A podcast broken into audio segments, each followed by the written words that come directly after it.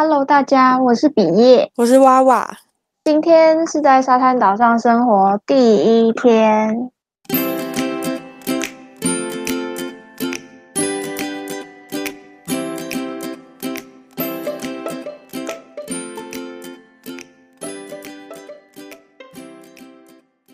这是我们的第一集，我们两个因为疫情的关系，所以我们也只能远距录。不知道大家有没有听上一集？上一集其实在讲说是我们创立这个节目的一个想法，所以呢，这一集我们就正式想要进入我们的主题。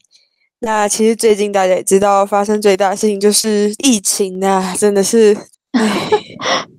感觉疫情已经持续了一阵子。我最近真的是每次开电视，然后看新闻，都是在讲疫情，几乎每一台每个新闻。对啊，然后我看着看着就会看到重复的新闻，然后就会觉得天哪，这个新闻我今天已经看了三四次了，可以不要再给我看了吗？真的，因为我刚刚家里才吃完饭嘛，然后我们家在吃饭的时候，就是会一起聊这些新闻上面的话题。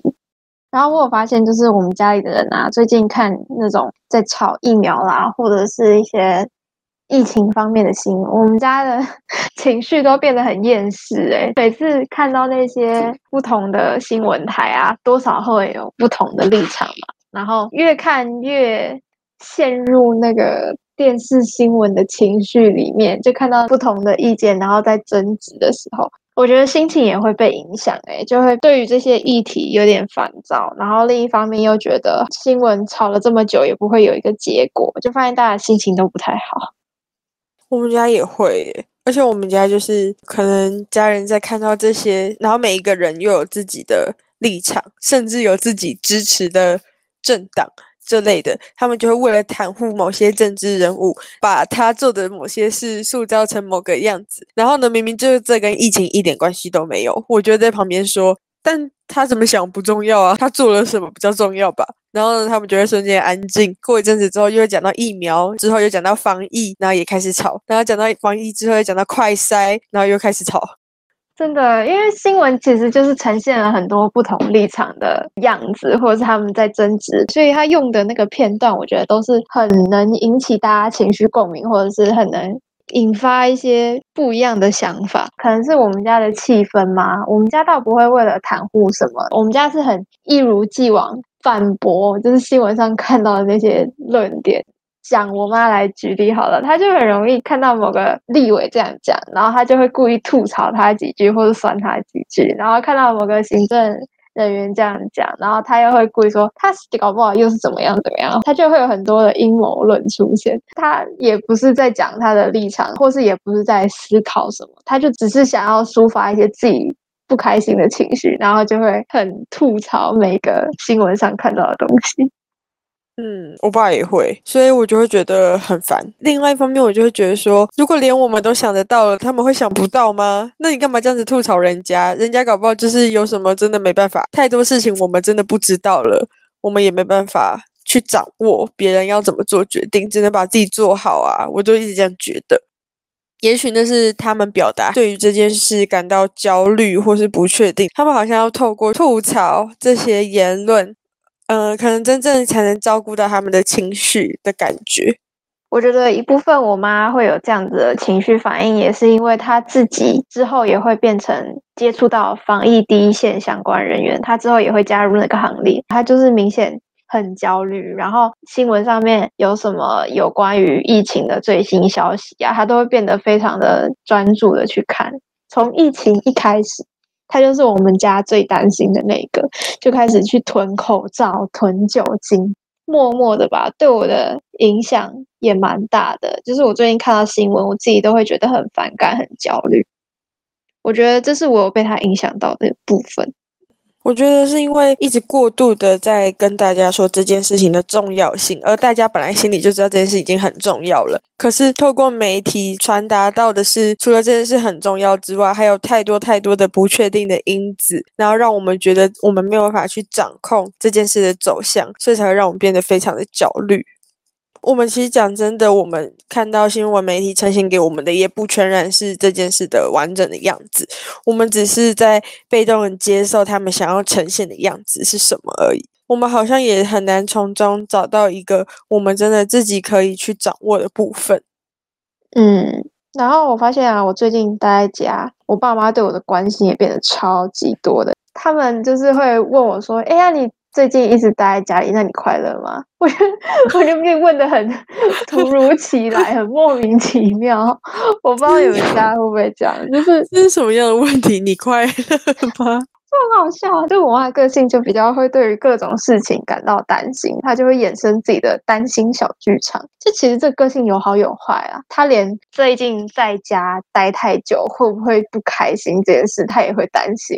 我就觉得很有趣。她问我这个问题已经两三次了，就会突然冒出来一句：“哎，你最近这样子一直待在家，你快乐吗？” 然后我就 我就被她的问题吓到。傻眼，我爸妈好像也没有特别关心我，他们本来就不是那样个性，所以到这方面我是还好。只是呃，我觉得我自己本身就是很容易感到焦虑的人。面对多了这么多的时间，其实我也开始很焦虑，说怎么办？我本来每个礼拜一就是要去实习，可是现在实习也改远距了，那我现在家里我要干嘛？然后可能也刚好是要面对进入研究所，我就会开始想说，哈，那我进入研究所之前，我可以先做些什么准备？然后我最近就开始一直疯狂的想要读书，想要看一些课外书啊，然后想要先看一些 paper 啊，或者是一些研究，然后补充自己比较不足的专业知识。因为毕竟我大学不是本科系，然后我就有很多很多这种面对未来的焦虑。我觉得焦虑的源头可能就是这样吧，可能就是面对那些我没有办法确定、没有办法掌握、不安全感的事情，面对那些未知，我会觉得哦，因为我没有办法控制它往哪个方向，可是我又想要控制它，所以我觉得超级焦虑。嗯，但面对疫情，我好像就比较还好，就是不太会有太多的焦虑在面对我没有办法控制疫情这件事，因为我很早就承认我没有办法控制它了。嗯，我自己对于疫情好像也是还好诶，我比较有感的会焦虑的部分，好像也是时间，就是多出来了一段，我原本是不会有这么多在家里的那种空闲时间，就减去了在外面的交通啦，或是原本学习。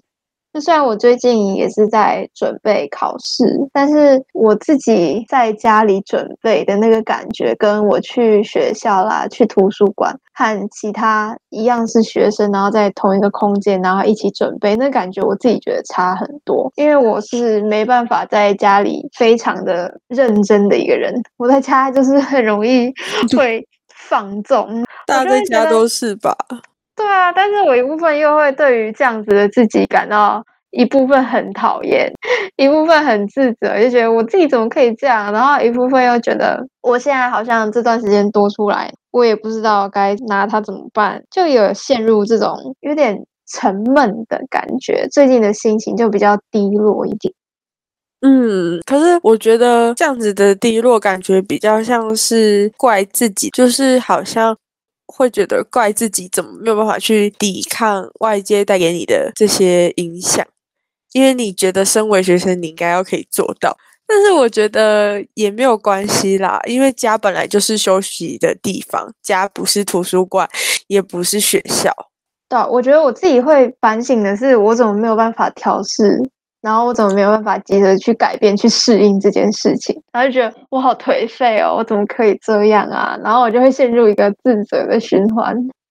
但是听起来这样子的自责也是源自于你对自己负责任的一个表现，就也是希望自己负责任，然后自己赶快认真起来读书。但其实家里真的很舒服，因为我也是一个没有办法在家里读书的人。对啊，家就是用来休息的，而且床就真的是没办法，我对床没有抵抗力。我觉得好像也不用对于自己没办法调试家这个舒服的概念感到自责，也真的因为多了这么多的时间，其实也失去了蛮多生活重心的。可能我原本的生活重心是我要去实习，可能我原本的生活重心是可能在学校。但现在学校也不用去了，甚至我们都毕业了，多了这一段时间，其实真的蛮空的。有一瞬间真的会不知所措，就是不知道啊，那我接下来可以干嘛？嗯，对，原本暑假我可能还有营队啊，或者是去找个实习啊，或者是在台北，然后去图书馆念书啦。但现在就是什么事都只能在家里了，然后生活圈顿时变得很小。除了原本就已经有建立联系的朋友，还有家人之外，就也没有其他更多的活动，然后也没有跟大家见面啦，一起聊天啦。毕业也没有任何的在外面的活动，就会觉得毕业真的超级没有仪式感的。因为我们学校的毕业典礼比较晚，然后前阵子刚好就是毕业典礼，然后我们系也没有举办毕业典礼，学校也没有线上毕典，毕业典礼就变成哦，今天是毕业典礼，就这样结束了。毕业典礼对我来说，在这四年里面，应该会像是一个很有仪式感的结束，一个句点的感觉。但是瞬间，就是这个东西一取消了，就什么都没有了。感觉这四年没有一个好好的结束，然后顿时就觉得超级忧郁，而且因为有很多同学就是已经很久很久没有看到，然后本来以为可能会有个线上必点啊，至少可以让大家在线上就是相见一下，结果也没有办法，然后就觉得很难过，也觉得很可惜。但是还好是后来我们比较好的一群朋友有就是想说开一个视讯，然后大家见个面聊个天这样。但真的发现好久好久没有见面，其实真的突然开这样视讯，也不知道要特别说些什么。我这个跟你也蛮有感，就是毕业典礼这部分诶，就虽然我们学校有线上毕点，但是我直接把日期给忘了，线上毕点就这样在我不知不觉中就结束了。你本来就是一个不太重视仪式感的人吧？哦，对，但是我会觉得很可惜，就是跟系上很多好朋友啊，跟很久没有见到的人，就原本想说趁毕业典礼大家还会聚在一起，可以再聊聊天，就是聊聊之后的一些规划啦，或者是再关心一下彼此。但是真的，一切就很瞬间就没了。然后有些人可能甚至毕业之后就要回国，然后也没办法好好的吃个饭，我就觉得很多很可惜的事情。对啊，而且像这样子，大学四年，然后就这样有点不明不白的结束了，就有一种好像很无奈的感觉。但我们也没办法去打破这个无奈，因为毕竟现实就是这样，我们也没办法控制。然后就有一种充满无奈，我已经无法找到除了无奈的其他词来形容这个感觉。因为我们真的也没办法去改变什么，而且学校如果不真的不办毕点，我们也不能就是说什么毕业生自己办毕点嘛，好像也不太合理。嗯，对啊，现在就是一切都以防疫为优先。对啊，而且就像你说的，就是很多在毕业之后，原本那些可能每天都跟你一起上课的同学，其实你也不知道他们下一秒会去哪里，然后下一个阶段会去哪里。是不是就真的是最后一次见面？以后会不会再见到面，都很难说。嗯，真的。但我觉得这件事同时就也让我觉得，真的是要珍惜平常就能见面的日子。诶，我觉得平常大家能见面的时候，真的就是好好珍惜身边可以遇到的人，然后可以关心的人，就是要及时的去表达那些关心。嗯、不然，像疫情一发生，才发现，真的很多事情都是说不定的，就是很多变化都是突如其来的。嗯，我也觉得。然后我这个时候也蛮庆幸，我本身就是一个很爱跟大家一起去吃饭的人。虽然还是会觉得说下一次吃饭不知道是什么时候，但也幸好我们平常就是都在保持联络啊，然后偶尔啊还是会出去吃个饭啊，聊个天。我觉得至少都还是知道彼此最近的状况，这样也会让我安心蛮多的。嗯，真的，像我自己就不太像是主动会约吃饭那种人，我都是等别人约。是，你是？对，然后我的那些好朋友也都是会比较主动约的人，然后我就是负责说，哦，好啊，去吃饭，去吃饭。是，是你是？我也不是讨厌跟别人吃饭，我就是觉得我主动约的话，也不知道会不会打扰到别人的作息。我就是在这方面有很多不会主动的理由，我也不知道为什么。我你有你的小剧场，这样子的个性，对，我就觉得，嗯，别人会想吃的话，那就会主动约了，然后我就会说，哦，好啊，我就是这种个性。这时候就会突然发现啊，还有谁谁谁好久没有约了耶，然后他之后又在好远的地方，然后这时候就会觉得啊，怎么办呢？然后就会说，哎，那那样我们要不要改视讯吃饭？我发现这部分我反而就是有因为这个疫情，突然觉得我应该要好好把握一下，就是能关心的人，是我最近的一个小反省。哦，太晚了吧？改变不嫌晚啦，现在才进行小反省，而且只是小。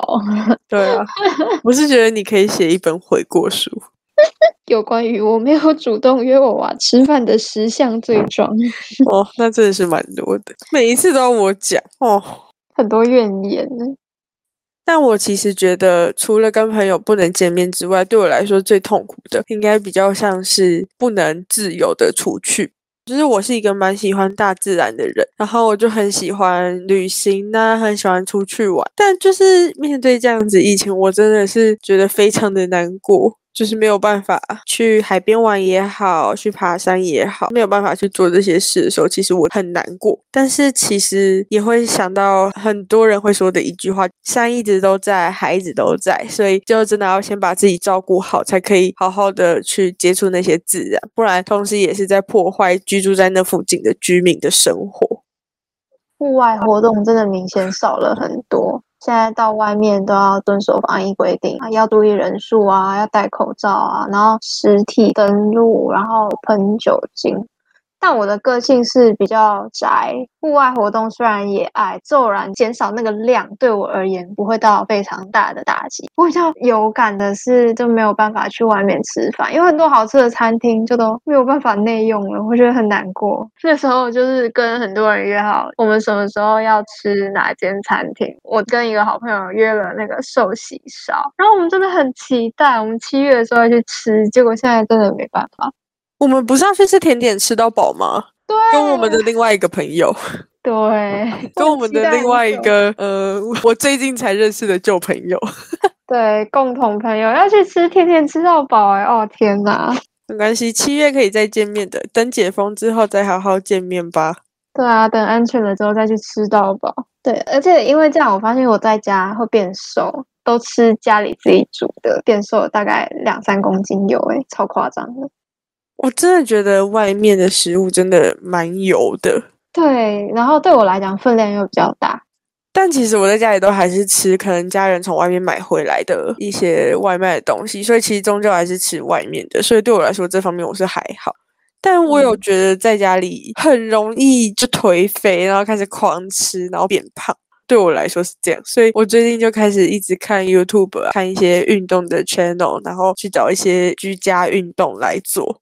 至少不要让自己太夸张。在疫情这样子多了这么多时间跟空间的情况下，其实对我来说我还蛮开心一件事情是，我有了这些时间空间，我其实建立了蛮多新的习惯。就比如说，可能早上起来就会先去做瑜伽，就是这是我以前不会的，因为我以前可能就要赶着去上课啊，或者是去实习啊。可是我现在多了一些时间空间，就可以早上悠哉的起来，打开我的瑜伽垫，换上运动服，开始做早晨瑜伽。觉得其实真的会有。助于一整天的精神。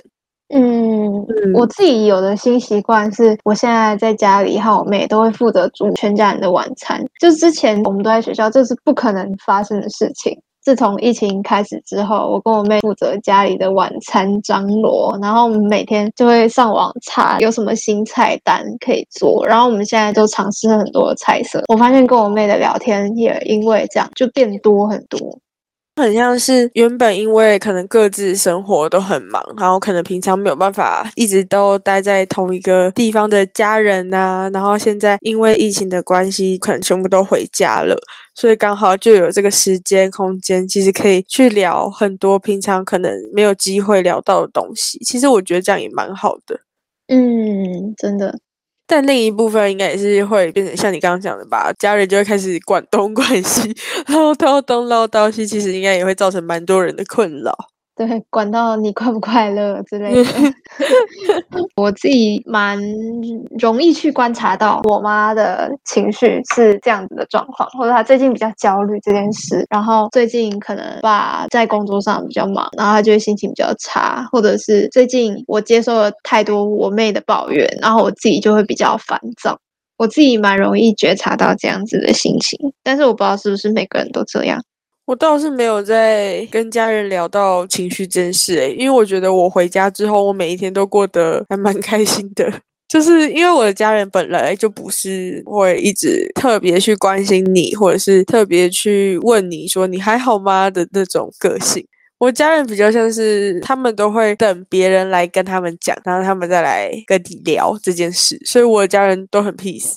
然后我们每天在家里就是一起吃饭啊，不然就是聊天，聊天内容可能无外乎就是讲一些日常的对话。可能我之后升学啊，会跟他们聊我做了什么样的准备啊。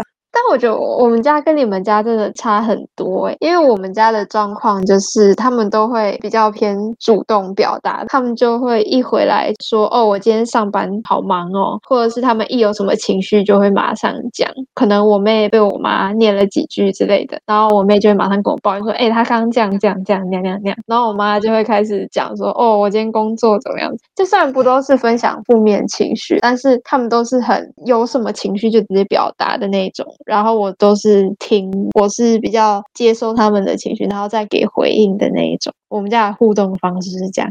我们家的方式比较像是，我们也都会主动讲。可是我们家的人好像不太会用抱怨的方式去讲，也可能是真的就是没什么好 抱怨的，所以讲一下最近在干嘛，一下就过去，然后就会开始讲一些日常对话。就就各自要回房间就回房间，然后做自己的事就做自己的事。我们家人也不太会特别问今天觉得怎么样啊，可能就会开玩笑问说：“哎呀，你在家搞在干嘛？”就顶多可能问你在家在干嘛，比如说谁说在睡觉啊，在上课啊，或者在念书啊。我说：“哦，那就变下一个话题了。”哦，我觉得好酷哦。但也有可能是因为我们家的人也都是会分享，但不会到深问吧，因为他们就会一直保持着你想要跟我讲，你就会跟我讲了啊，我大概知道你在干嘛就好了。我觉得比较多就是都在笑，诶，讲一堆乐色话，然后就一直笑。哦，我们家每天都会有人耍宝，就是不同的人轮流耍宝。很 funny 的一个家庭，我已经很习惯这样的氛围，所以好像也不太会有特别的负能量。他们不太会表达出负能量，但也不是在特地的传递正能量。我我觉得你们家好像关心的比较多是事件嘛，或者是算是比较理性嘛，就是家里的对话。我们家就是比较多情绪的输出，我自己觉得。就也没有到说都是负能量或都是正能量，但是蛮常会表达出自己的情绪。我觉得我们家不是理性诶，我们家也也会讲情绪啊，只是讲的都是正面的情绪。哦，我觉得只是很刚好的，他们没有负面情绪而已。或者是对他们来说，那些负面情绪已经被正面情绪盖过去，所以他们不会想要特别说，他们也不会只关心事件本身，他们该关心的还是会关心。只是我觉得他们会很有默契的尊重，然后不太超过的去问一些你不想要回答的事情，所以他们会很适可而止跟点到为止，然后用一个很尊重的那一条线嘛去划开，说哦，那我问到这里就好，剩下你想要讲你就会自己讲啊，你不想讲我就不问了。嗯，感觉不是用完全的理性或完全的感性能去区分一个家庭的对话，但我一直想不到有什么形容词能去形容这样子的不一样，这是我听下来的感觉。我们家就很欢乐啊，每天都很欢乐。我们家四个人在一起就很开心。我们家就也不是说不会嘴啊，但是讲的就比较不太一样的内容。但我们家都会讨论股票。好，这我们倒是不会。我现在在讨论股票今天涨了没，涨了就会很开心，然后就是我赚钱了，这这一餐我请客，这样也很好啊。然后我就会在旁边看，说，嗯，反正永远都是你们请，我没有玩。我不知道哎，我觉得疫情开始之后，我们家聊天的内容好像也变少了，大家生活的同质性变高，除了工作，然后家里，然后最近的学业，就也不会特别的去分享一些其他事情，然后聊天的内容都变得比较单一。今天工作干嘛干嘛，然后新闻干嘛干嘛。我自己觉得，我感觉到的是，最近家里的气氛就变得比较紧张。因为也是多了这些位置，然后这些位置刚好又跟我们家里的工作比较相关，对于疫情又比较焦虑敏感。最近我们家的情绪起伏吗，我感觉到就蛮大的。嗯嗯，这样子好像会有一点点小小的辛苦。如果你都很认真的去听他们的那些担心，他们的那些焦虑，就会很辛苦。但是我自己经过这些日子，我的调试是。平常的去听完，然后就算了，我不会很认真听进去。他们今天担心了哪些事，或者是他们在疫情的新闻出来的时候又吐槽了什么？就是如果你把这些话都很认真的每一句都听进来，然后去让它影响到你的心情的话，这样我觉得我自己的心情一定会变得很糟。好像也是要去选择性的接收。如果当自己可能没有办法接收，或者是自己不想要去接收那些情绪的时候，好像就可以让它就这样放着，其实也没有关系。对，我觉得当我们听到很多焦虑啦，或是很多比较沉闷的情绪的时候，不用把全部的情绪都让它变成自己的。因为我觉得我自己是因为跟家人的关系很亲近，就很容易把他们的情绪也变成自己的。比如说，我妈问我说：“你最近快乐吗？”然后 或者是她在表达她自己的疫情焦虑的时候，我就会很认真的把她的每一句话都听进来。然后我觉得这些。些想法也会影响到我自己，也会开始觉得，嗯，我最近快乐吗？或者是我觉得疫情好像真的很焦虑，就是他的想法也会影响到我自己。然后我最近尽量不要再这么认真的去听每一句话，然后让自己的心情被影响到。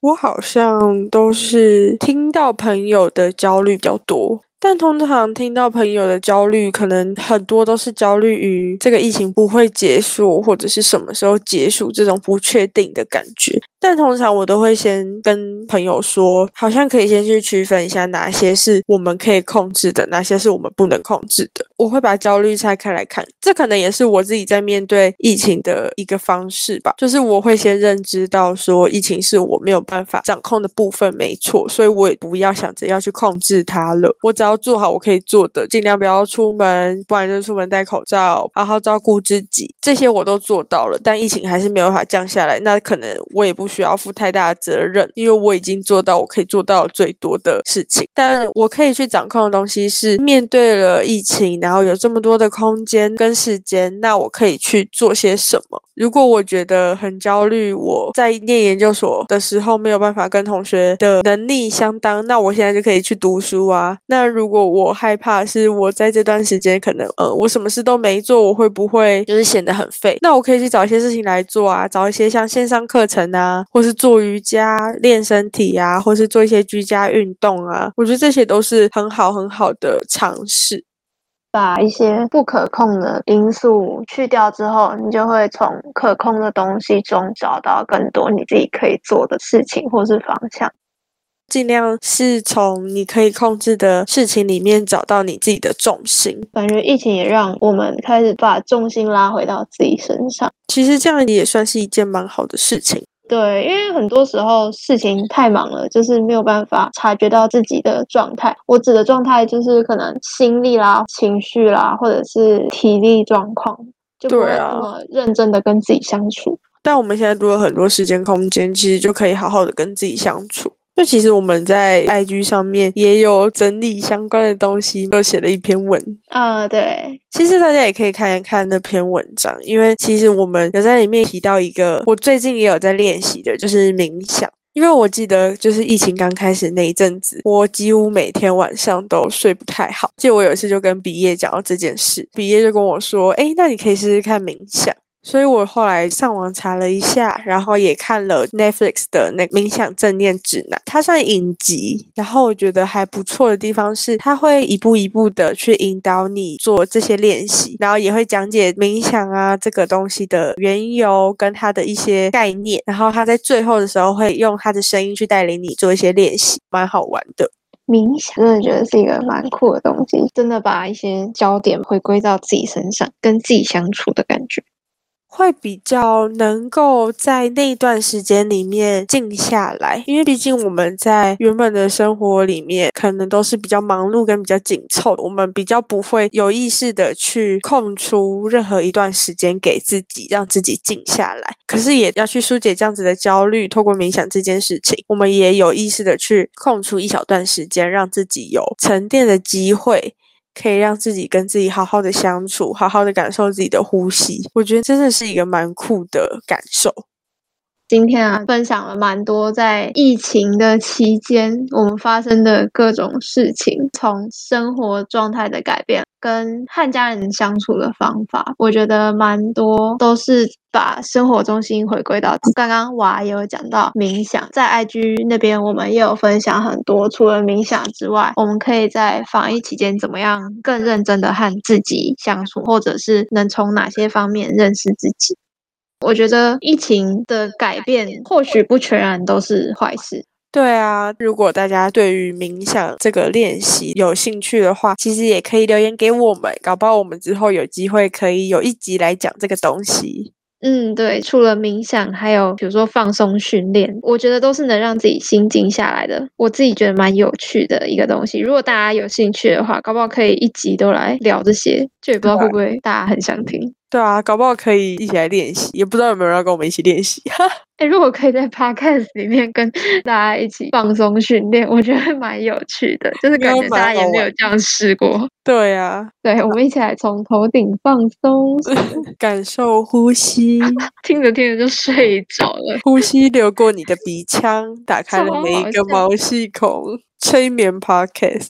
不错，感觉可以建立一个我们的风格，就在最后结束的时候都催眠一下大家，让大家一起放松。好啦，今天的节目差不多到这里结束，又是个美好的 Saturday。如果你喜欢这座岛屿上的生活，欢迎关注订阅我们。如果你是使用 Apple Podcast 的朋友，欢迎给我们五颗星或留言评论，也可以追踪我们的 IG Saturday Island 零三二零，和我们一起享受岛民日常。See you on Saturday. Bye bye. Bye.